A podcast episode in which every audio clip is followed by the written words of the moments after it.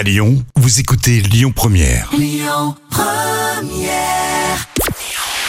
Bonjour Rémi, bonjour Jam. C'est M6 qui s'est imposé hier soir avec L'amour est dans le pré qui a attiré euh, plus de 4 millions et demi de personnes. Ça représente 21% de part d'audience.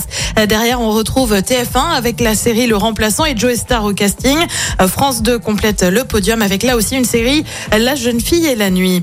Il signe avec M6 pour deux ans de plus. Eric Antoine l'a annoncé dimanche dans l'émission C'est médiatique.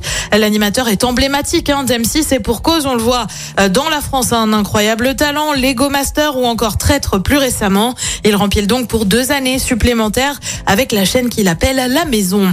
Un an de prison avec sursis requis contre Jean-Marc Morandini. L'animateur comparaissait hier devant le tribunal correctionnel euh, soupçonné de corruption de mineurs. Euh, Trois plaintes ont été déposées. L'un des plaignants affirme euh, que l'animateur aurait notamment fait des propositions sexuelles par SMS. Le tribunal de son côté rendra sa décision le 5 décembre prochain.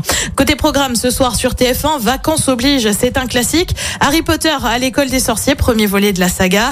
Sur France 2, direction le Vercors pour nos terres inconnues avec Claudio Capéo. Sur France 3, c'est la série Alex Hugo. Puis sur M6, c'est la France, un incroyable talent avec qui Avec Eric Antoine. Et c'est à partir de 21h10. Écoutez votre radio Lyon Première en direct sur l'application Lyon Première, lyonpremière.fr et bien sûr à Lyon sur 90.2 FM et en DAB+.